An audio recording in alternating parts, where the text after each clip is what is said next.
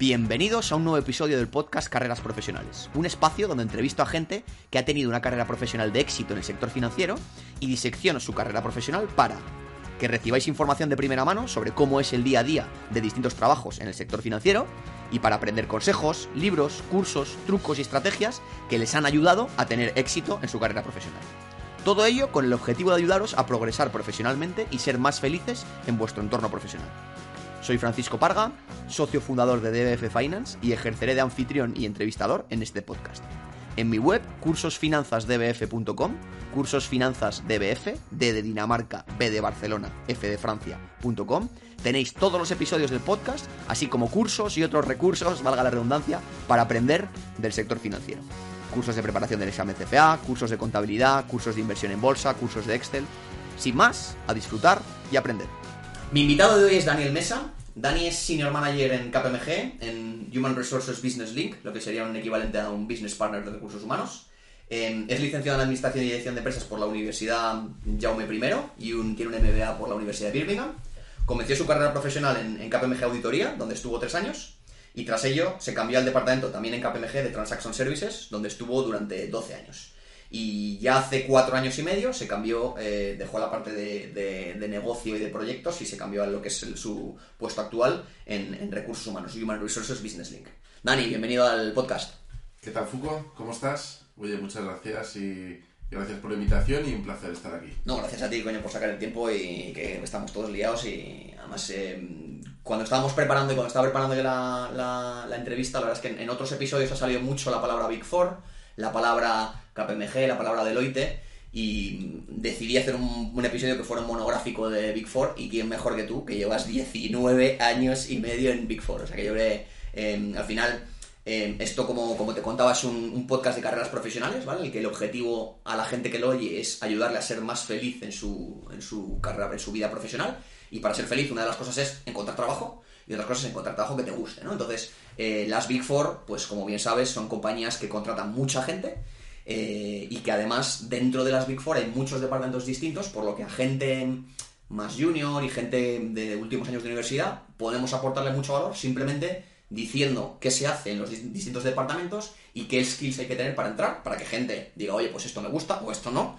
y que puedan optar a, a, entrar, ¿no? Entonces voy a utilizar tu, tu carrera profesional como excusa para, para, contar eso. Entonces yo creo que si quieres... Eh, vas a contar lo que te dé la gana durante el podcast, aquí libertad absoluta, Perfecto. pero si quieres, me gustaría que un poco definieras qué es una Big Four, o sea, qué, qué tipo de empresa es, cómo está organizada, como quieras, cómo, le, cómo Bueno. te gustaría contarle a alguien que está en la universidad qué se hace en, en Big Four. A ver, una, una Big Four es una empresa, bueno, actualmente hay, como su nombre indica, hay cuatro. O sea, podemos hablar de las, de las cuatro empresas, eh, que como sabes son KPMG, EY, Deloitte y Pricewaterhouse. ¿vale? Son esas cuatro, por eso se llaman Big Four. Antes, antiguamente había cinco y eran las, las Big Five, ¿no?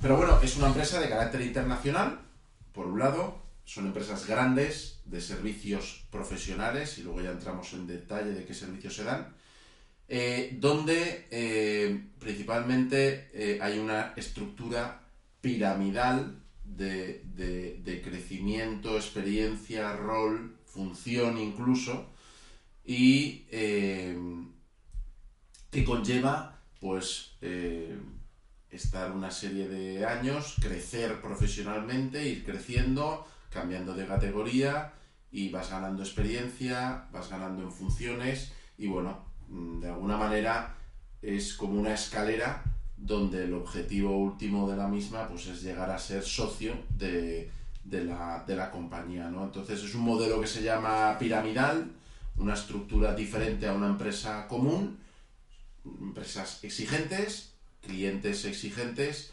nivel de, de, exigencia muy alto, búsqueda de excelencia y bueno, pues son bastante lo que llaman, y perdóname si uso terminología inglesa a veces, suena un poco pedante, eh, pero al final estamos hecho un poco así. Eh, y no es que quiera dármelas de nada, sino al final es, no me sale de, otra manera, pero son eh, lo que se llama time consuming totalmente, ¿no? O sea, entonces al final eh, pues son empresas que tienen mucho nombre y, están muy reconocidas en el mercado. Yo creo que el hecho de estar allí unos años te, forma muy bien y te estructura la cabeza, eh, pero eh, también por contra, pues son requieren ese, ese esfuerzo de, toda la parte. es, así. me, encanta la respuesta. Yo por, por, añadir para la gente que oye, ya, ya va diciendo Dani cosas muy interesantes, que es la estructura piramidal. Hay cosas que tienen alguna desventaja, pero hay una cosa clara de, de ventaja, que es que eh, vas sí o sí, o, te vas, o, vas creciendo mucho y la responsabilidad te llega rápido, independientemente, vamos a hablar de muchos departamentos distintos, pero estás muy rápido, eh, con mucha responsabilidad de cara al cliente y haciendo cosas que tienen relevancia. O sea que muchas gracias Dani por la explicación inicial. Si quieres un poco contar también eh, qué departamentos hay, distintos departamentos, qué, cómo está organizada la propia compañía, porque al final aquí, pues evidentemente KPMG sí, habrá gente de la universidad que no sabe lo que es, hay muchos que sí, pero luego en KPMG hay mil mundos, ¿no? Hay mil, mil, departamentos, mil, mil historias, ¿no? Si quieres contar un poco. Sí, efectivamente, al final, eh, ten en cuenta que es una empresa de eh, servicios profesionales. Entonces, servicios profesionales hay cientos y si no, y a lo mejor hablo de, incluso más de, cientos. Entonces, conforme han ido creciendo en volumen estos servicios profesionales, estas necesidades, eh, las Big Four han ido creando departamentos eh, que den servicio a esas necesidades. Entonces, si tratamos de estructurarlas y de una forma sencilla, hablaría de tres grandes bloques. ¿vale? El primer bloque, y es el, el inicio de todas las Big Four, ya de hace X años, ya, ya ni lo sé cuándo, cuando empezaron, pero empezaron como empresas de auditoría, ¿vale? Servicios de auditoría, ¿sabes? Es una actividad regulada y es una actividad que da mucho, eh, da prestigio, da seriedad, da mucha eh, em, eh, exigencia, da mucho, oye, pues dentro de los valores integridad, aquí cada, cada empresa tiene sus propios valores, pero son unos valores de ser íntegros, ¿no? Entonces, la auditoría es el, el, inicio de, de, todo, ¿no? Luego, dentro de, la auditoría hay tropecientos mil departamentos en función del tipo de servicio que se quiera prestar, ahí ya te puedes perder, ¿no? Eh, y tampoco vamos a entrar en ese detalle si luego quieres entrar muy específico. Luego hay otro gran bloque que es abogados, ¿vale? Eh, dar servicios profesionales en relación con servicios legales, laborales, fiscales, em, hablamos de temas mercantiles, hablamos de temas de competencia, hablamos de eh, cualquier eh, tema que tengan origen legal, pues ahí hay unos servicios profesionales que hay detrás y también hay 25.000 departamentos relacionados. Ahí tiene que ver mucho con, pues, qué tipo de servicio se quiere dar a, a, un cliente de asesoramiento y ahí pues hablamos de todo tipo. ¿no? Y luego está la pata que llamamos advisory, eh, consultoría, donde eh, aquí entra todo lo que tiene que ver con un asesoramiento más eh, menos estructurado obviamente que la auditoría y más vinculado con o con una transacción o con algo que tenga que ver con consultoría o algo que tenga que ver con un tema de forensic especial o algo que tenga que ver al final es eso está dividido dentro de lo que se llama advisory y dentro de este conglomerado de consultoría hay también subdepartamentos con un tamaño bastante significativo y que al final prestan servicios. ¿vale? Eh, lo que pasa es que no, son, no están regulados. Es la diferencia respecto a auditoría y que están en pues, muchas ocasiones relacionadas con una transacción o, un tema de asesoramiento de, oye, quiero crecer, etc. ¿no? Entonces, si pensamos en una empresa como KPMG, que es donde yo te puedo aportar, pero yo diría que en todas será muy similar. Yo diría aproximadamente que eh, en términos de, porcentajes, pues eh, casi te diría que a nivel de, de, ingresos, personas, pues probablemente mm, estemos ya, la pata de consultoría quizás tenga menos personas, eh, pero yo hablaría de un 40-40-20, ¿vale? Es decir, 40 auditoría, 40 abogados, 20 consultoría y en términos de ingresos más o menos hablaría de un 33%, o sea, ya son muy, muy similares. Eh, KPMG eh, eh, históricamente ganó mucho lo que es la parte de consultoría, ahora está muy fuerte en auditoría, ha ganado mucho más peso. Yo creo que, que, ahora sí que hay un equilibrio bastante bueno. Yo creo que es bueno, yo creo que es bueno porque con épocas donde una de las áreas no va tan bien, siempre hay otra que compensa, son servicios mucho, muchas veces complementarios, con lo cual le da una base sólida una Big Four difícilmente de, de destruir. Es muy complicado. Son empresas muy sólidas, la verdad. Muy interesante lo que dices, y estoy totalmente de acuerdo. cuando, cuando firmas o entras a, o estás planteándote entrar a una compañía Big Four, eh, puedes tener otro tipo de preocupaciones, pero la preocupación de la solvencia y de la solidez de la compañía es impresionante. Son compañías que están súper bien pensadas para asesorar, ayudar y acompañar a las empresas en todos los momentos del ciclo. Entonces, cuando un departamento va mal, el otro va bien. Cuando el de money va mal, el de restructuring va bien y el de auditoría muy recurrente porque están están fantásticamente diseñados, estoy totalmente de acuerdo contigo. Ahí, Dani, eh, mencionabas ya muchas de las cosas en las que vamos a entrar en más detalle después. Tú, por tu carrera profesional, empezaste como auditor y luego estuviste muchos años en TS. Recorreremos esos dos departamentos en más detalle. Pero si te parece, antes de llegar a, esos departamentos, un barniz, sin enrollarnos mucho, porque ya haremos, eso da para un capítulo eh, de cada uno. Si quieres contarnos un poco de algunos de esos departamentos de advisory que mencionabas que no son tan fáciles de que alguien se entere que son, si quieres dar una pincelada de qué es restructuring, qué es restructuring, qué es M&A o qué es forensic, los que te apetezcan, o el que tengas con el que hayas eh, que tengas algún más conocimiento por tratar con ellos, por haber hecho algún proyecto tú, el que te apetezca, o, si quieres los tres, dar un barniz, encantado también de, oírte. Yo donde tengo más familiaridad y donde sí que puedo daros un barniz muy, muy específico, dentro de Advisory hay un área que se llama Deal Advisory, ¿vale? Que es donde estaba el, departamento donde yo he, trabajado también históricamente. Y son, eh, es consultoría muy relacionada con una eh, transacción o una operación, ¿vale? Y ahí tenemos desde el equipo de transacciones, que ya entraremos más adelante y os explicaré, hay está el departamento de Corporate Finance, que no sé si, si ya habéis explicado un poco en anteriores sesiones qué hace un corporate finance. Sí, estuvo en el episodio anterior Jacobo y ha contado un poco lo que se maneja y yo no creo no merece la pena. no merece la pena. Luego tenemos el departamento que se llama Restructuring, ¿vale? Y ahí sí que puedo entrar si quieres. Sí, cuenta un poco. Ahí hay, ahí hay varios subdepartamentos, hay varios servicios que se dan. Se dan los servicios históricos mm, que tengan que ver con los IBRs, no sabéis lo que es un IBR, NIBR es una, una un Independent Business Review asociado a un proceso de reestructuración. Es decir, yo, empresa, tengo un problema de solvencia, el banco es el que me ha dejado el dinero y ha caído mm, el negocio por X o por Y y no soy capaz de hacer frente a las obligaciones que tengo con el banco, ya que él es el que me ha prestado el dinero.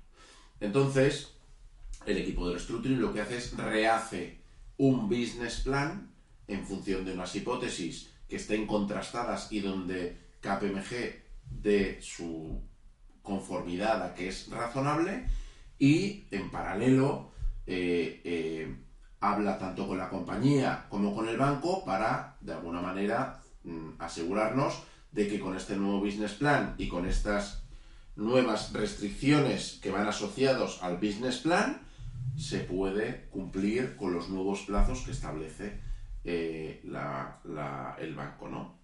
También se hace un asesoramiento, por ejemplo, de búsqueda de financiación en operaciones de, claramente, mm, aquí ya no es de distress, sino todo lo contrario, pues cualquier operación de compra-venta de una empresa, eh, pues siempre hay un componente claro de financiador quién es el financiador y este departamento también te busca eh, tema de financiación, también llevan a cabo operaciones y han hecho probablemente las más grandes que hay en España, temas de, eh, de concurso de acreedores y ser administrador concursal, también llevas esos, temas.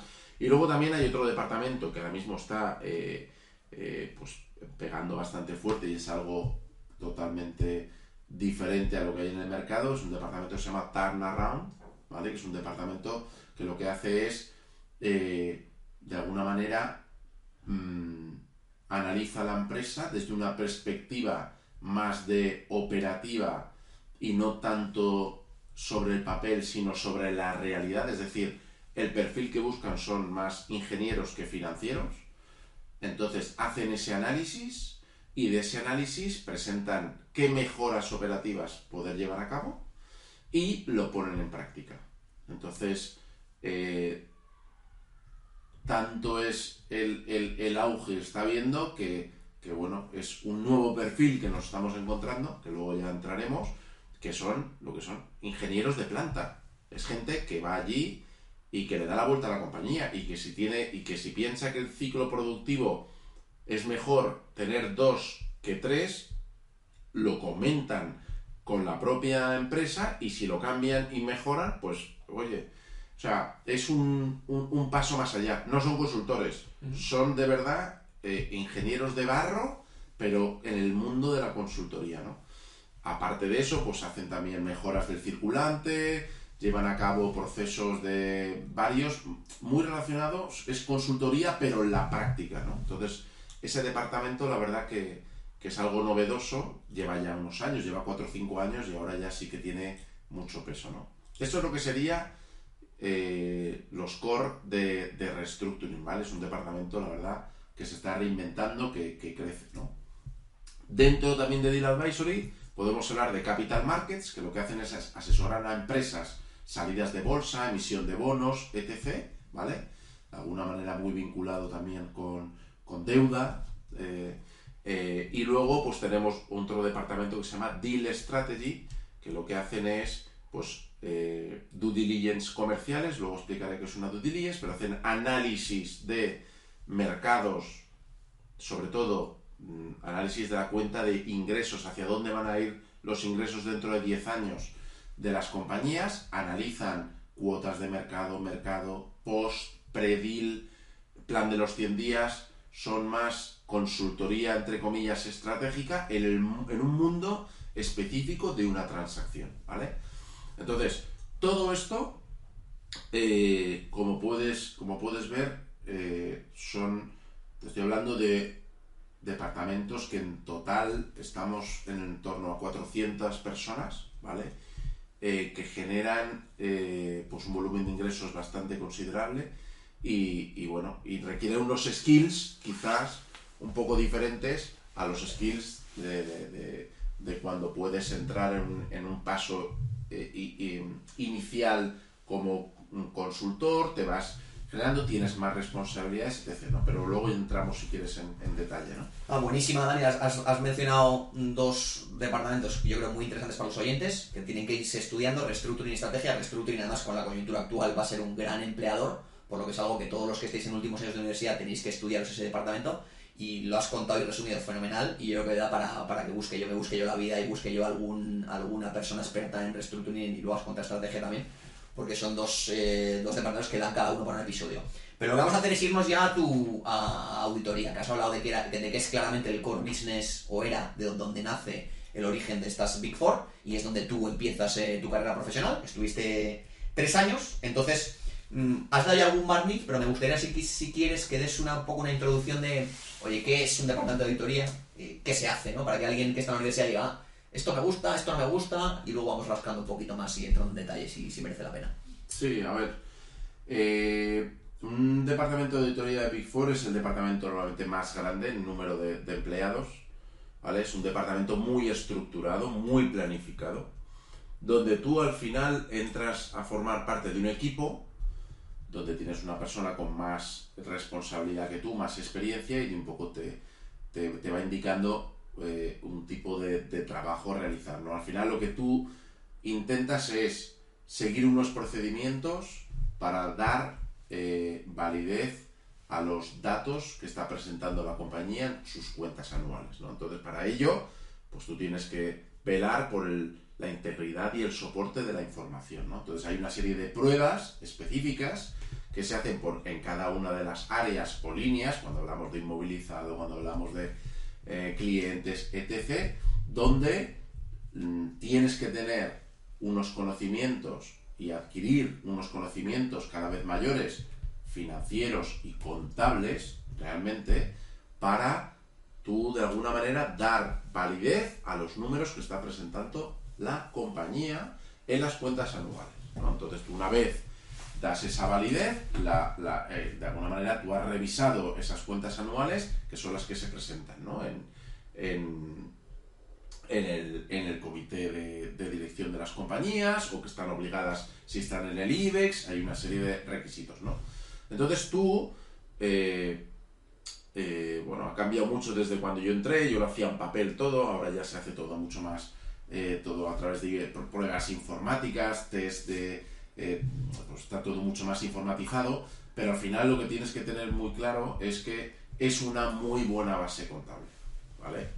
Mm, yo siempre hablo de auditoría como independientemente si quieres o no quieres hacer carrera en auditoría, que tiene una gran carrera por delante, eh, es una manera muy buena de consolidar tu aprendizaje en, la universidad de contabilidad. Aprenderás muchísimo más y sobre todo de tener claro eh, si realmente te gusta el mundo de las finanzas. Para mí es, es como un máster y, obviamente eh, un auditor luego tiene unas salidas profesionales en cualquier departamento financiero. Una persona que ha estudiado que ha trabajado, perdón, en una Big Four, pues tiene un nivel de conocimiento muy, muy elevado porque ve a lo largo del año mínimo 10-15 empresas que se dedican a temas que no tienen absolutamente nada que ver, eh, todo tipo de empresas, todo tipo de situaciones, fáciles, difíciles, y yo creo que curte mucho y, te ayuda en tu carrera profesional. Ya vaya dirigida al mundo de la auditoría, que tienes mucho terreno por delante y es un, es, a la par que, o sea, eh, a, la par que, aprendes y es interesante, la verdad es que si te gusta de verdad eh, eh, todo lo que tenga que ver con la contabilidad, pues aquí vas a aprender todo tipo de situaciones mm, que te hacen pensar cómo abordar una serie de pruebas de la mejor manera posible. Entonces, tiene un componente de, pensar mucho también, ¿no? Entonces, mm, me parece, yo la verdad que estuve tres años, eh, no acabó, sinceramente, no acabó de encajarme eh, del todo, es muy procedimental, hay que seguir las reglas, esto, esto es así, está muy regulado, tú no puedes ir eh, por libre, tienes que hacer una serie de pruebas, tienes que... Y bueno, en mi caso, pues al final no me encajaba tanto, me gustaba el mundo de las finanzas, pero no, no tanto como eso, ¿no? Pero tengo todavía amigos que siguen en el, mundo, eh, están encantados, les gusta, es exigente, pero aquí ya en una Big Four cualquier departamento tiene ese nivel de exigencia, ¿no? Cojonudo. ¿Y cómo dirías que es el día a día de un, en un departamento de auditoría de alguien que empieza? Pues alguien que empieza, eh, mm, lo normal es que, eh, imaginaros, va a la oficina eh, a, las 9 de la mañana y queda con el equipo, van a un cliente, ¿vale? Van los, o quedan directamente del cliente, pero pongamos que es el primer día, van al cliente y eh, tú eres la persona que tiene menos experiencia, con lo cual la persona que está, por así decirlo, en categoría por encima tuyo, te dice unas pautas de qué tipos de prueba tienes que hacer. Entonces, tu día a día es decir, oye, hoy tienes que validar el saldo de clientes. Y para validar el saldo de clientes hay que hacer X pruebas. Y entonces te van explicando el tipo de pruebas que tienes que hacer y tú te vas, te levantas, vas a hablar con el jefe de administración, el director financiero, el contable de, turno de la empresa y le vas diciendo, necesito que me mandes eh, esta información que ate con esta otra información que tengo en tu balance. Y entonces te va desglosando y sacando cada vez más detalle para tú ver dentro de ese saldo de clientes realmente en qué se compone. Tú mediante esa composición valorarás si tiene sentido o no seguir indagando para encontrar ese soporte que te dé que tú estés cómodo y que cumplas lo que te exige la, regla, ¿no? Entonces, te encuentras cientos de casuísticas y es un aprendizaje continuo. Entonces, tu día a día es, delante del ordenador, ir viendo y analizando la información que te van dando y haciendo preguntas, haciendo un challenge de lo que te cuentan sobre las variaciones si tienen o no tienen sentido y un poco pues hacer un trabajo de un auditor que es auditando, realmente dando ese soporte del día a día. Entonces, pues en ocasiones no te dan la información a tiempo, te dan la información pues como pueden, no te cuadra con el extracto que te han dado, pues, pues te tienes que bregar y, sacar las castañas del fuego, pues para, para es un proceso de, aprendizaje, ¿no? Entonces, tu día a día es, pues, pues, eh, exigente, eh, a veces desagradecido, pero luego cuando ya consigues cuadrarlo todo y, que tenga un sentido, pues, oye, tienes su gran reconocimiento, ¿no? Entonces, a ti te guía una persona, tú llevas muy poca experiencia y te va dando, y, conforme vas leyendo y viendo, pues dices, joder, pues pues mira, estoy aprendiendo. Por ejemplo, cuando auditas el área de todo lo que tenga que ver con deuda bancaria, pues te tienes que ver los préstamos, tienes que entender si hay alguna cláusula que puede tener un impacto en los estados financieros. Puedes, o sea, mm, pues es un trabajo donde tú coges la compañía y la pones boca abajo. Entonces, pues tienes que al final ver muchísima información y, aprender con ello, con lo cual mm, día a día pues es intenso. Tenía que apuntar a mi siguiente pregunta, pero como has contado, has contado muy bien muchas cosas, te has adelantado y hay muchas cosas que están ya respondidas. Pero por si quieres añadir algo, tenía apuntado por aquí qué se aprende en auditoría. Has dicho ya barnices muy interesantes de la base contable. Yo ahí, por, por, reforzar el mensaje que has dicho, yo doy muchas clases a gente que ha pasado antes por auditoría y a gente que no, en departamentos de advisory, y siempre digo que el que no ha pasado por auditoría eh, tiene que buscarse la vida para adquirir esa base contable. Porque para todo, para hacer una valoración, para hacer unos múltiplos, para normalizar una evita ese, para una reestructuración, para cualquier situación en la que tengas que analizar los estados financieros y los estados financieros sean importantes para invertir en bolsa, tienes el, la contabilidad es el lenguaje con el que te reportan. Entonces, con la auditoría te aseguras que coges esa base. Entonces, ya se habla de la parte contable. ¿Algo más que tendríamos que decirle a alguna persona de últimos años de universidad que va a aprender en auditoría seguro? Clave, clave, clave a buscarte la vida. Esa es la más importante. La base contable está muy bien, pero buscarte la vida es casi igual de importante que la base contable. Es decir, desde, desde una temprana edad, sales de la facultad, eh, estar peleándote con un jefe de administración o con un director financiero y que te esté contando, oye, no, es que esta información, eh, esto tiene, te esté dando unas explicaciones que te des cuenta de que te están contando una trola, no, te están contando una milonga, perdona por la, expresión. Entonces, eso es lo que se llama madurez contable o madurez financiera. Al final, eh, yo me acuerdo, joder, el primer año me decían, ¿pero qué quieres? ¿El sumas y saldos o el mayor de no sé qué? Y yo volvía a mi jefe y le dije, oye, que me ha pedido que yo le he pedido esto y entonces me dicen que si quiero esto lo otro. ¿Verdad, ni coño? Pues no ves que te está tomando el pelo, si es lo mismo. Entonces, quiero decir, al final coges ese, eh, ese proceso de, de, madurez acelerada de lo que es eh, la contabilidad y las finanzas. En una empresa normal tardarías muchísimo más tiempo, muchísimo más tiempo. Aquí estás con 10, 15 clientes al año, que cada uno, pues uno será más majete y te querrá ayudar y otro, pues pues le tocarán las narices que estés por ahí hurgando a ver qué puedes encontrar, ¿no? Como a todos nosotros me parece normal y, y oye, cada uno tiene su, su, forma de verlo, ¿no? Pero al final te curte. Y eso no tiene... No hay manera de suplir eso. no se puede suplir.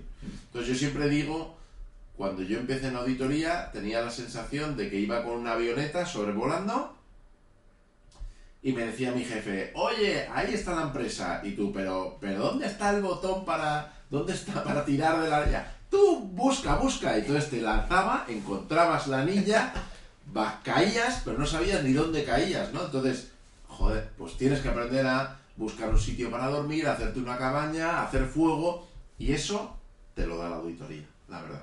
No hay otra, no hay otro mundo que no te lo dé, eh, la verdad, no, te lo dan. Lo hemos visto y no es así. Qué buena, tío, no, no, te cambio una coma. Con eso, perfecto respuesta a mi pregunta. Eh, para alguien que te esté oyendo, Dani, y diga, está en los últimos años de universidad y diga, esto me mola, yo quiero, quiero intentarlo, ¿qué, ¿qué skills se exigen para entrar? O sea, ¿tú qué le dirías a un tío que está en la universidad que tiene que hacer para intentar mejorar su candidatura y poder entrar en una auditoría? A ver, lo primero que tiene que hacer es hacer una reflexión real, saber si le gusta el mundo de las finanzas. Porque otra cosa no. Pero contabilidad de finanzas va a tener sí o sí. Aquí no hay... No, es que no sé si yo el marketing... No vayas a, hacer auditorías si lo que te gusta es marketing. O no vayas si... No, o sea, primero que tengan claro que quieren desarrollar su carrera profesional en el mundo de las finanzas, contabilidad. Eso, primero. Segundo, eh, aquí ya estamos hablando de temas que a lo mejor nos estamos anticipando, pero eh, tiene que haber, tengo que ver o percibir una inquietud en temas que van más allá de lo que das en la universidad. O sea, a mí una persona que me viene hablando de temas contables que ha leído, que ha oído, o sea, yo tengo que ver esa inquietud, tengo que ver que hay alguien que le, que pues como eh, si a ti tú tienes un hobby y vas un poquito más allá, pues esto es exactamente lo mismo. Ver yo gente que sale de la universidad, que haya estudiado eh, ADE, o ADE Derecho, o ADE Internacional, o ADE Especialidad X, pues hay muchísimas.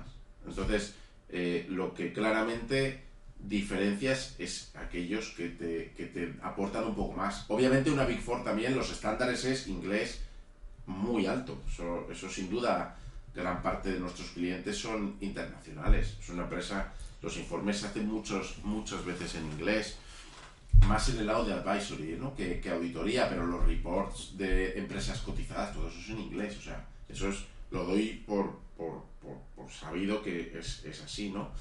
Y luego saber y tener eh, muy claro dónde estoy y quién soy. Tú vas a una Big Four a aprender. Y luego ya veremos. Tú tienes que ir con una mentalidad de, obviamente yo voy a aportar mi trabajo y, y me van a remunerar por ello, pero yo no soy nadie. Y entenderme bien. Hay que ser humilde. y, y hay que ser trabajador y comprometido. Entonces, quien vaya a una Big Four pensando que él no va a hacer una serie de cosas porque es algo que no va con él, quizás la Big Four no sea su mundo. O sea, yo creo que te enseñan también los valores de empezar desde abajo del todo e ir creciendo. Entonces, pues obviamente eh, eh, las personas, todos ya tenemos una madurez lo suficientemente grande con 22, 23 años para tener esto interiorizado. Pero hay que saber a, dónde se va. Hay que saber que hay veces que habrá que trabajar por encima del horario porque tenemos que llegar a un deadline, y perdonad otra vez el inglés, eh, establecido. Eso es clave. Es clave ese, ese puntito de compromiso y, y ganas, la verdad. Buenísima respuesta. Ahí, Dani, después eh, cerramos ya la, la etapa auditoría, lo has contado fantástico, y tú después de auditoría vas a... te cambias al departamento de Transaction Services, mismo itinerario que tuve yo también, eh, primero auditoría y luego Transaction Services, entonces quiero que ahora te pongas en la... vamos a contar mucho el departamento, pero que nos pongamos en la piel de dos tipos de personas, ¿vale? Gente que nos esté oyendo, que ha estado en auditoría o en puestos con los que, en los que adquieres una buena base contable y quiere optar a cambiarse a un departamento de TS en Big Four, o gente que quiere entrar directamente a un departamento de DS, que es una novedad que no era habitual en nuestra época, porque ahora sí que hay entrada directa desde, desde la universidad, ¿no? Entonces, eh, yo creo que es un departamento, nos lo vas a contar ahora, muy atractivo, pero evidentemente empezamos ya con siglas, TS. Entonces, TS, o luego llaman de repente TD, luego TAS, no sé qué. Entonces, Sí, cada empresa... entonces, la- la- es muy difícil que si no te lo cuentan de primera mano, alguien de la universidad se entere de qué va esto, ¿no? Entonces, me encantaría que definieras qué es, una, qué es, una, qué es un departamento de TS y qué se hace. TS eh, son las siglas de Transaction Services, pero en otras Big Four se llamará de, otra manera. Nos tenemos que quedar con la palabra due diligence financiera, ¿vale? Eso, es- eso, es- eso sí que es eh, estándar. Entonces, ¿qué es, ¿qué es el servicio realmente que se da desde este departamento? ¿no? Se hace una due diligence financiera. ¿Y qué es realmente una due diligence financiera? Es un análisis de una compañía donde tú eh, llevas a cabo eh, un, análisis no ya solo de los números que están auditados, y entonces tú ya no entras en la pata más de auditoría, tú esto ya lo das por auditado. Tú haces un análisis del negocio haces un análisis de todos los riesgos, todos y cada uno de los riesgos asociados eh, a una potencial transacción y que tú pones de manifiesto en un documento que se llama SPA o un contrato de compra-venta. ¿Vale? Entonces tú al final haces un análisis de una compañía y le das al cliente un detalle de los riesgos que entraña la operación. Y esos riesgos son riesgos de negocio, riesgos de gestión de circulante, riesgos de cualquier tipo de riesgos que tiene que tener en cuenta un comprador o un vendedor a la hora de vender, me da igual, pero que tiene que tener alguien en cuenta para comprar. Es decir, yo pongo un ejemplo. Yo voy a comprar un coche de segunda mano. Y entonces llego, lo veo y me dice el vendedor, está espectacular. Y yo digo, ojo, es que yo no tengo ni idea de coches. Entonces llamo a Fuco, que sé que es un experto en coches, y le digo, Fuco, ven aquí. Y me dice, ¿qué pasa? Digo, mira el coche. Me dice, las ruedas hay que cambiarlas. ¿Cuándo has hecho la última revisión? Bueno, hace un año y medio. Revisión. ¿Cuándo hay que...? Y me dice Foucault, ¿cuánto te piden? Y le digo, 10.000. Y me dice, 10.000 menos ruedas, cambio de aceite, latiguillos de no sé qué, tal, ofrece 7.000. Y entonces yo me voy al vendedor y le digo, yo te pagaría los 10.000 que me dices, pero mi asesor me dice esto, esto y esto, que lo tenga que tener en cuenta. Entonces mi oferta es de 7.000 o, si no, me arreglas esto, me cambias, me cambias todo aquello que tenga. Entonces, eso es lo que hace un departamento de transacciones, ser el asesor. Es muy sencillo, es una operación, una transacción y necesito que alguien me mire los números. Entonces, independientemente que estén auditados, hay muchos otros riesgos que tienen que ver con el negocio y con muchos otros parámetros que no vamos a entrar aquí, que reducen o, pueden aumentar. Imagínate que, pero lo normal es que reduzcan o se tengan que tener en cuenta en ese contrato. Explica espectacular, macho. Eh, muchas gracias, Dani. Em, ¿Cómo sería el día a día de alguien que entra en ese trabajo de ir a mirar capos y mirar ruedas? ¿Cómo, qué, qué, cosas van a encontrar? Alguien que esté en la universidad oyéndote, plan de, oye, esto me mola, ¿no? Menos, menos estándar que esa cosa de auditoría que está todo tan reglado y más una operación en la que el tío al que estoy asesorando se está jugando la vida, porque la auditoría hace todos los años, pero esto lo hace una vez en la vida, más tensión, estoy más en el... ¿Qué cambios hacen que el día a día, aunque parezca un trabajo con similitudes, sea muy distinto, ¿no? El, día a día principalmente es el, en, una auditoría eh, tú analizas y auditas unos estados financieros basados en, unos estándares para tú tener un balance y una cuenta de resultados que se llaman formato cuentas anuales. Esos son los datos que tú estás auditando. En una, en, un, en una transacción tú empiezas a, lo primero empiezas a, manejar no la información en formato cuentas anuales que llamamos un formato estándar eh, de cuenta de pérdidas y ganancias, sino ya empiezas a utilizar la palabra cuentas de gestión. ¿Qué son las cuentas de gestión? Son las cuentas que internamente utiliza la compañía para gestionar su negocio. Entonces esas cuentas que tienen que estar chequeadas que cuadren con los estados financieros auditados, pero esas cuentas te sirven a, le sirven a la dirección para gestionar su compañía, para ver cómo van, para ver qué está pasando en los márgenes, para ver... Y ahí es donde el equipo de transacciones entra y donde de alguna manera, después de validarlo y que efectivamente esa información es fiable, trabajan desde otro enfoque diferente. Entonces, lo primero es cuentas de gestión. Empiezas a analizar qué ha pasado con los márgenes, qué ha pasado con una serie de, temas de negocio donde en, un, en una auditoría no entrabas tanto en detalle. ¿Vale? Entonces, empiezas a analizar mm, negocio, empiezas a analizar clientes, pero ya por recurrencia de los clientes, concentración de clientes, ya no es validar que me deben 10, eh, no, yo lo que quiero ver es ¿qué, ¿quién son esos 10? ¿Cómo se concentra mi saldo de clientes? ¿Cómo se concentran mis clientes? ¿Tengo uno? ¿Tengo 100? ¿Está atomizado? ¿Qué riesgos? Es enfoque riesgos. Es otro concepto. Y, y es, pues eso, es de darle otro, otro enfoque.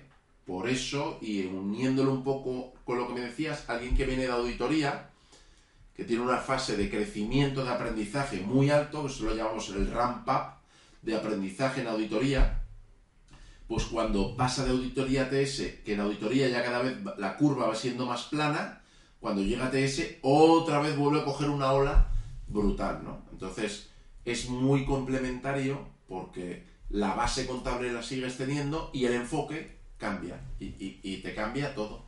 Entras en otro mundo, entras en el mundo de lo que se llama working capital o circulante, entras en el mundo de CAPEX, entras en el mundo de proyecciones, otro tipo de, enfoque, ¿no? Entonces es algo mucho más dinámico. Aquí no hay procedimientos, aquí no es, aquí es mm, la operación, el coche mm, lo quiere vender el, dentro de tres días. No, pero espérate cinco, no, en tres días quien lo quiera que me dé una oferta. Entonces es diferente, cambia ahí. Ahí por añadir, yo ya has explicado todo perfecto, lo único que añadiría también que cambia es el interlocutor. Muchas veces en, en, auditoría es más gente, como has dicho muy bien antes, administración, contabilidad, y aquí en, TS, por supuesto, se, habla con, con, administración, pero se habla también con el, con la gente de recursos humanos, se habla con el tío de negocios, con el tío de ventas, muchas veces con el director general o el dueño, porque en ese caso el dueño al auditor no le hace tanto caso porque la auditoría es algo que, que, que quiere poner un tic y cumplir. Aquí el dueño está vendiendo su compañía y se está jugando una pasta, ¿no? Entonces, eh, por ello muchas veces el interlocutor cambia y a veces... No, no, no, en casi todas. De director financiero para arriba. Director financiero o accionista. Y luego también, que también lo he comentado, la mayor parte de nuestros clientes eh, son empresas de capital riesgo. Entonces, tienes por un lado como cliente a una tipología pues, pues muy exigente en tiempos y en darle la información lo mejor posible en el menor tiempo posible porque tienen que cumplir ellos sus comités internos. Y por otro lado tienes la parte de arriba pues un accionista un director financiero no o sea tienes dos lados muy tal. Y eh, el equipo el equipo interno o sea tú en un trabajo de auditoría eh, normalmente no hay gente, depende del tamaño, ¿no? Pero no suele haber gente con, con, tú no ves al socio del, del, proyecto trabajando contigo mano a mano en un proyecto de transacciones. El socio, el director es muy común que esté incluso con el equipo porque tienen que dar cuentas a ese cliente que es muy time consuming y muy demanding y, por tanto requiere que esté ahí eh, todo el equipo y también te lo paga. En los fees son, totalmente diferentes, ¿no? Entonces, al final, alguien que entra siendo jefe de equipo en auditoría resulta, se da cuenta que en transacciones están en la parte más, más baja, porque hay mucho más seniority y se aprende más también, se aprende más rápido. Buenísima has dicho la palabra aprender, que es, la clave en este podcast. ¿Qué aprende una persona que esté en TS dos años, tres años, un, periodo no, no, dos meses, sino un periodo que dé tiempo para recorrer esa curva de aprendizaje que mencionabas antes? aprende a pensar de forma diferente y a interpretar la información financiera de forma diferente. Aprende a gestionar claramente, eh, gestionar o plasmar ideas en un documento eh, para que un tercero sepa mm, rápidamente llegar al, a, la, a, la, conclusión de lo que se intenta transmitir, se aprende a trabajar en un entorno con, mucho, con mucha intensidad, ¿vale? Se aprende a pensar mucho, eh, a no dar por hecho una serie de circunstancias y a darle muchas vueltas, ¿vale? Y, aprendes sobre todo a, gestionar, eh, pues, mm, mucho, mucha carga de trabajo, a delegar y, sobre todo a, a- cambiar de... A, no estructurar, a no pensar de una forma tan estructurada como venías haciendo si vienes de, de auditoría y a darle, a pensar lo que se llama fuera de la caja, ¿no? Out of the box un poco. Pensar un poco en, en cómo resolver eh, eh, temas que se planteen fuera de, la dinámica normal, ¿no? O sea, te hace ser un, un profesional más, más completo. Buenísimo. Em, si ahora hablar de una persona de auditoría, cómo tiene que cambiar esa manera de pensar de cambiarse a ATS. Si a los que nos estén oyendo en este podcast que sean auditores y que tienen interés en, en cambiarse a ATS, ¿tú qué les recomendarías? ¿En qué se debe formar esa persona? ¿O qué debe tener? Porque evidentemente en TS no hay tantos puestos como en, como en auditoría y hay mucha gente que quiere hacerlo, ¿no? Entonces, como has dicho tú la palabra antes de diferenciación, como un auditor te viene a ti a hablar contigo, Dani, y tú dirías, este no, este sí, ¿qué cosas ves importantes? Yo le tengo que ver eh, claramente ganas, ganas, ser una persona con una base contable ya muy potente. ¿vale? La base contable es, es clave para, para TS, o sea, hay que, hay que saber analizar, eh, hay que hacer de todo, pero la base contable la tienes que tener, o sea, eso sin duda, aquí no... Si no tienes base contable, si, si no sabes lo que es una consolidación, si no sabes realmente pues una serie de, de temas, no, no vas a ser capaz nunca de, de- de desarrollarte profesionalmente, ¿no? Entonces, al final, eh, yo lo que me fijo es que tengan los conocimientos contables sólidos, que tengan muchas ganas eh, eh, de seguir aprendiendo y ganas de trabajar, y luego que tenga inquietud y que sepa lo que hacemos, que tenga, que, que, que, que diga, no, es que yo quiero ir a este departamento porque hacéis esto y, joder, eh, de verdad que es, entonces, quiero que me demuestre, ver que de verdad tiene claro que quiere estar ahí por su propia motivación, no porque, no, es que ya no me motiva la auditoría o ya no me motiva este, entonces me voy a cambiar a ver si, no, no, yo tengo que ver que hay esas eh, skills, obviamente el inglés ya lo hemos hablado, tiene que ser, y, y la diferencia es que tiene que ser alguien que esté acostumbrado a trabajar con mucha presión y eh, si algo no funciona, que sepa, que sea capaz de darle la vuelta y adaptarse. Gente dinámica. Eh, mm, no me importa tanto que siga el procedimiento, pero que sí que me llegue a la conclusión final. Haz lo que te dé la gana. El procedimiento me da igual. Que seas capaz de, si el camino A no te lleva, encuentra otro camino. Ese es, ese es el diferencial claro de alguien que yo vea eso. Le tengo que ver despierto, un tío despierto. Buenísima definición. Em, última etapa tuya tras TS, te cambias a la parte de, recursos humanos y yo eso es una... quiero exprimirte, ¿vale? Ahí, o al, al final acuérdate, eh, podcast, carreras profesionales, queremos ayudar a la gente a ser feliz en su vida profesional y para ello una parte importante es encontrar el trabajo que te gusta. Entonces, para encontrar el trabajo que te gusta, te tienen que coger. Entonces, tú estás, tienes el culo pelado, llevas cuatro años y medio viendo currículums, viendo a gente, entrevistándote, entonces quiero hablar un poco de eh, diseccionar tips de currículum y tips de, entrevista, ¿no? Que eso es algo que no se ve muy habitualmente y yo creo que ahí puedes aportar mucho valor, ¿no? Entonces, eh, pero lo voy a hacer siguiendo la, forma la- el modelo mental de Charlie Munger, que es invertir. En vez de decir qué es lo mejor, cuáles son las worst practices que te descartan para que todo el que lo oiga, si cumple y hace eso mal, pues aparecerá Dani Fuco con, en sus sueños con un mazo porque me cago en la puta. O sea, te lo están diciendo qué es lo que no hay que hacer, ¿vale? Entonces, primero vamos por currículum, ¿vale? Que es algo que parece muy commodity, no es algo que va a hacer que entres, pero sí que puede ser una barrera de como lo hagas mal, ni es que ni te llaman, ¿no? Entonces, em, ¿tú qué currículums? Hay muchas veces que seguramente ni te llegan, ¿no? Porque ya están filtrados antes y si ha tenido ese worst practice se lo han cargado antes, ¿no? Pero ¿qué cosas dirías? Alguien que pone esto en el currículum está descartado. Entonces, eh, A ver, no, no, no hay que ser tan, tan duro, ¿no? A mí me parece ser muy duro. O sea, yo no... eh, lo, que, lo que sí que es cierto es, a, a ver, yo eh, sí que os diré que hay veces que, que me da tiempo a ver el currículum eh, dos minutos, ¿vale? No tengo más tiempo. ¿Por qué? Pues porque estoy subiendo en un ascensor y, y es que literalmente no tengo más tiempo. Entonces aprovecho esos dos minutos que sube el ascensor para ver un currículum, ¿vale? Eh, obviamente hay un departamento de people que es el que analiza los currículums, por suerte, no soy yo.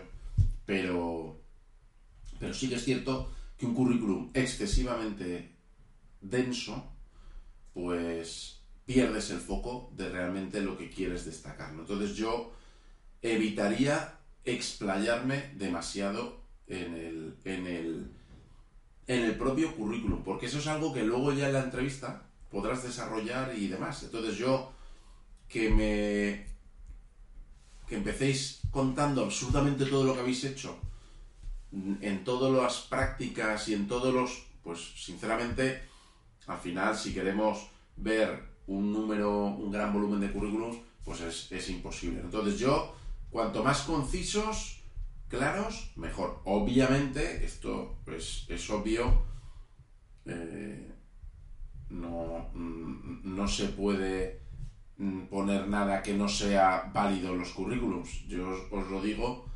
porque eh, ya nosotros y muchas otras compañías hacemos lo que se llama un background check. Es parte de nuestros procedimientos internos como firma. Contratamos un externo, es un proveedor que tenemos que lo que hace es validar los, todos los currículums, toda la información que aparece en el currículum. Entonces, es una obviedad que os diga que no, que no pongáis flores al currículum cuando hay algo que, que no tiene, que no es del todo veraz, porque, porque eso sí que es un, es un claro no, ¿no? Alguien que, que no ha dicho la verdad, ¿no? Entonces, primer punto, obviamente, ser sincero. Segundo punto, no enrollarse demasiado. Tercer punto, sí que es bueno, en función de dónde estéis aplicando, retocar un poco. Y si habéis hecho prácticas en corporate finance y en, y en yo qué sé, y en marketing, por deciros, una empresa de marketing, y queréis aplicar a corporate finance, pues resaltar más las prácticas que habéis hecho en corporate finance.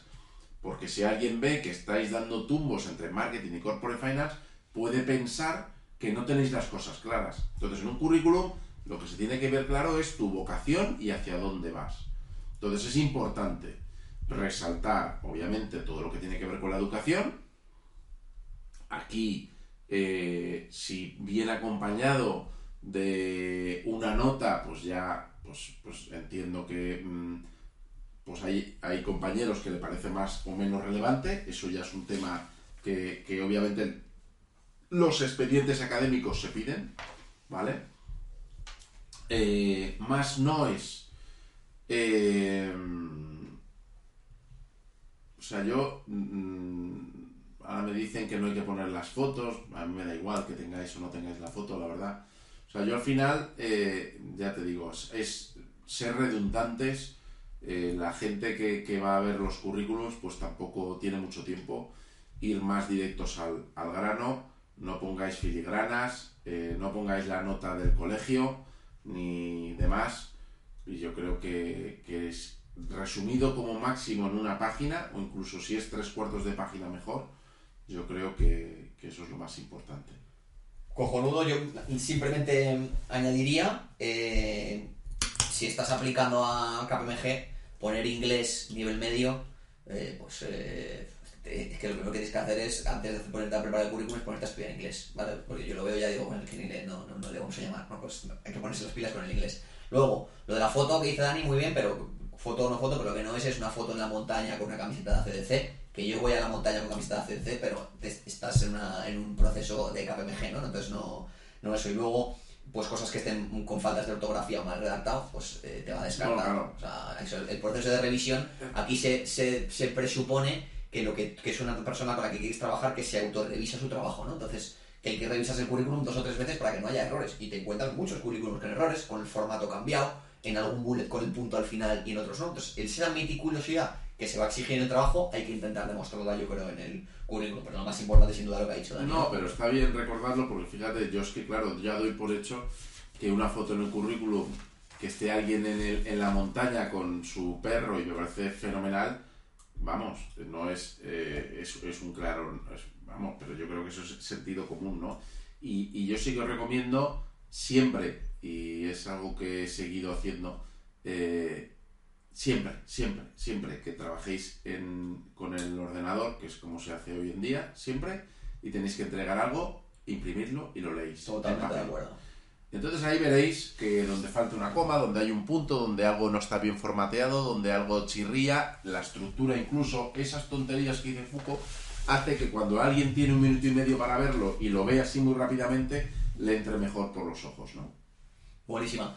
Eh, Dani, entrevistas, ¿vale? Mm, Ves, a un huevo de gente todos los días. eh, mismo modelo mental Charlie Munger. Eh, vamos a invertir, primero vamos a ver qué es lo que no hay que hacer y luego vemos qué es lo que hay que hacer. Una entrevista, ¿qué cosas no debe hacer una persona en una entrevista que digas tú esto es o descartado ya o mala impresión? O temas que ahí tienen que saber. Hombre, a ver, siguiendo con los basics, obviamente eh, no puedes ir eh, ya con un...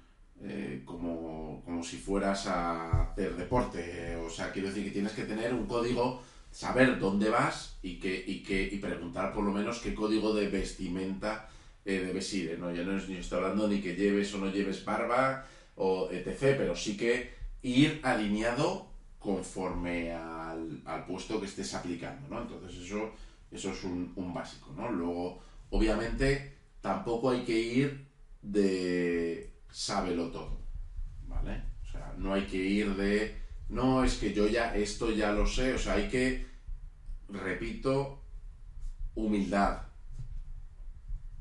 humildad, hay que ser humilde, hay que ir de abajo arriba, hay que parecer y, más que parecer ser una persona mm, con las inquietudes que tengáis, y aquí sí que es importante la sinceridad, esto es, yo siempre digo, una entrevista mm, es un proceso como de enamoramiento, ¿vale? O sea, tú conoces a alguien eh, y a veces te enamoras y otras veces no. Y dices, joder, pero ¿cómo puede ser? Bueno, yo creo que la sinceridad en una entrevista, la sinceridad relativa, quiero decir, eh, hablando de los términos de verdad críticos, es clave porque a la larga, si tú te muestras como eres y la otra parte se muestra como es y ahí congeniáis, va a ser una relación a largo plazo.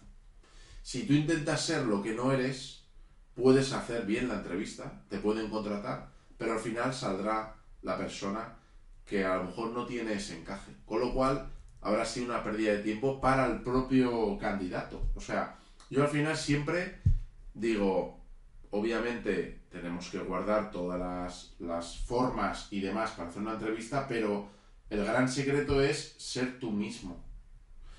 Eh, y si siendo tú mismo no tienes encaje en, este, en esta empresa, no quiere decir que no vayas a tener encaje en ninguna. Quiere decir que por las, la forma de ser que tú tienes y la forma de ser que tiene la compañía, pues no hay encaje. Y no es malo. Lo malo es cuando tú estás fingiendo ser alguien que no eres. O la compañía se vende como alguien que no es. Entonces, si hay enamoramiento, felicidad máxima, y si no lo hay, no pasa nada. No quiere decir que no te vayas a enamorar, sino simplemente quiere decir que a lo mejor no es el mejor encaje, porque no hay tema peor para, para todos que es cuando contratas a una persona y al año te dice que es que, que se va a otro sitio porque no le acaba de encajar. Pues joder, pues macho, mm, tú has perdido el tiempo y nosotros hemos perdido el tiempo. Entonces, yo siempre doy el tip de ser uno mismo. Obviamente tampoco hay que llegar a los extremos de sinceridad, de, de decir temas que no vienen a cuento, pero, pero sí que hay que ser sinceros con cómo eres, cómo te gusta trabajar, cómo te gusta, de qué conoces KPMG o cualquier otra empresa, qué te gusta hacer. A mí me gusta, yo valoro también qué hobbies tiene la persona, me gusta saber qué inquietudes, me gusta saber en qué piensa, eh, qué le preocupa en la vida.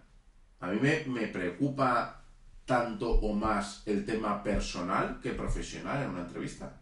Yo quiero saber la gente qué le motiva y cómo está y qué... Porque vas a pasar muchas horas en una empresa, en este tipo de empresas. Entonces, vas a pasar gran parte de, tu vida. Entonces, al final esto es como una pequeña familia. Yo quiero saber que la gente vaya a tener ese encaje y que vaya a estar arropado y se va a sentir, joder, como en una pequeña familia, ¿no? Entonces, todo eso eh, lo empieza hacer una entrevista lo más natural posible y lo, y lo más fiel a cómo eres. Esa es mi, mi recomendación y la que le haré a mis hijos cuando vayan a hacer entrevistas. No hay otra para mí. Cojonudo, natural y fiel. Último aspecto con el tema de entrevistas. mm, ¿Cómo preparar la entrevista? Para mantener esa naturalidad, esa. Lo que hablas la parte fiel y la parte de sinceridad, pero oye, no significa que sin perder esa naturalidad no quieras prepararte para. Pues son procesos competitivos y hay que intentar hacerlo mejor que el de al lado porque hay mucha gente optando a ese puesto, ¿no? Entonces, ¿tú qué le recomendarás a alguien que tiene una entrevista, que le vas a entrevistar dentro de dos semanas para un puesto de TS en KPMG? ¿Qué, dirías? Coño, haz esto que con eso vas a llegar, llegar mejor preparado. Yo lo que le diría es, eh, obviamente, a ver, cuando, cuando hacemos una entrevista, yo os digo la verdad, ¿eh? no os voy a engañar, yo busco gente normal. No busco gente es súper extraordinaria, no, busco gente normal. Normal. Hay veces es difícil de encontrar gente normal. Pero no busco la cuadradura del, del círculo. No busco eso busco eh, eh, gente que tenga eh, respuestas acorde a, a- una normalidad en, en- en un entorno de, de personas maduras, ¿no? Entonces, ¿qué le recomiendo? Que se haga él el ejercicio de entrevistarse a sí mismo. Que de repente diga, ahora voy a ser yo el entrevistador, que se imagine que está trabajando en una empresa multinacional que tiene un cargo de recursos humanos y que piense qué le preguntaría a ese candidato. Porque tampoco te va a preguntar, sobre todo una persona sin experiencia, no te va a preguntar temas tan críticos, o sea, y que se haga él las preguntas y las respuestas. O si no, con un hermano, un familiar, que se lo haga. Que lo haga dos, tres veces, no es una cuestión de memorizarlo, es simplemente saber por dónde salir en el momento y que reflexione un poco sobre qué tipo de contestaciones quiere dar. Entonces, eh, más que nada también para evitar bloqueos y situaciones incómodas, ¿no? Pero de momento eh, yo siempre busco un, que haya una armonía en la entrevista, que la gente se sienta cómoda y que tal. Entonces, practicar, oye, a ver, eh, ¿por qué eh, estás aplicando a esta empresa? Por ejemplo, pues entonces tú te preparas, piensas, oye, ¿por qué? Y, lo dices y lo vuelves a decir, ah, bueno, pues ya tengo par. Venga. Ahora, más preguntas típicas. Bueno, ¿y qué nos puedes aportar a la empresa? ¿Tú qué puedes aportar como persona? Luego, ¿qué crees tú que nos gustará menos de ti? O dime algún defecto tuyo, o dime, joder, ser naturales y sinceros. Obviamente, si es una empresa mm, que requiere pues ser súper puntual, no digáis llegar tarde.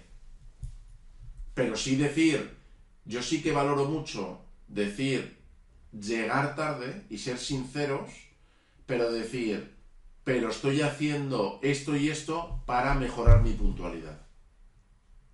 Eso me dice mucho más del candidato. Entonces, es practicarla. Esto es buscar trabajo, es un trabajo. Y hacer entrevistas es un trabajo. Entonces, informaros de dónde vais a hacer la entrevista. Hay que informarse, la empresa, pues yo cuando llego y alguien me dice, no, KPMG, tiene estas tres líneas, yo tengo una pregunta, eh, tal, digo, ostras, la percepción que tengo del candidato es mucho mejor que si me dice, ah, pues yo no, KPMG no, no lo sé. Me han- me- es que me han llamado. Está claro, menos interés. ¿No? Entonces, joder, prepararos eh, vosotros la entrevista con sentido común, ¿vale? Eh, las típicas preguntas que os podéis pensar, pues eso es lo que más valor tiene. Y luego, prepararos dónde estáis y, y informaros, ver noticias de, de- mm, recientes de la prensa, si es del mundo financiero, pues como... O sea, es un poco un ejercicio estar al día de todo, ¿no? Qué bueno, Dani. Yo creo que es un muy buen sitio para, para terminar. Con carreras profesionales, una parte muy importante tips para, para, conseguir trabajo. Tenía por aquí apuntado eh, para ver contigo dos o tres cosas más que me encantan de ti. Tienes una- un, don de gente es espectacular y, muy bueno gestionando equipos y luego en la parte también de gestionar la felicidad dentro del trabajo. Pero como ya hemos prometido que íbamos a intentar hacer un podcast de menos de una hora, estamos ya ahí en el borde. Ah, Ya haremos un round 2 y te agradezco muchísimo. La verdad es que las, las pautas que has dado, tanto de la, de, de la idea de qué es una Big Four en general, la parte de auditoría, la parte de TS y la parte luego de, de, restru- de- de recursos humanos, oro molido. O sea que muchísimas gracias, tío. Gracias a ti, ya sabes dónde estoy para lo que necesites. Espero que os haya gustado este episodio y que hayáis disfrutado oyéndolo tanto como he disfrutado yo grabándolo. Si es así, te agradecería que me ayudes a llegar a más gente. ¿Cómo? Muy sencillo. Si me escuchas en iVoox o YouTube, simplemente pulsa el icono de me gusta. Si me escuchas a través de Apple Podcast, danos las 5 estrellas. Si lo haces a través de Spotify, pulsa el corazoncito. O si te es más sencillo, pulsa simplemente like en el post de LinkedIn. Muchas gracias y hasta otro episodio.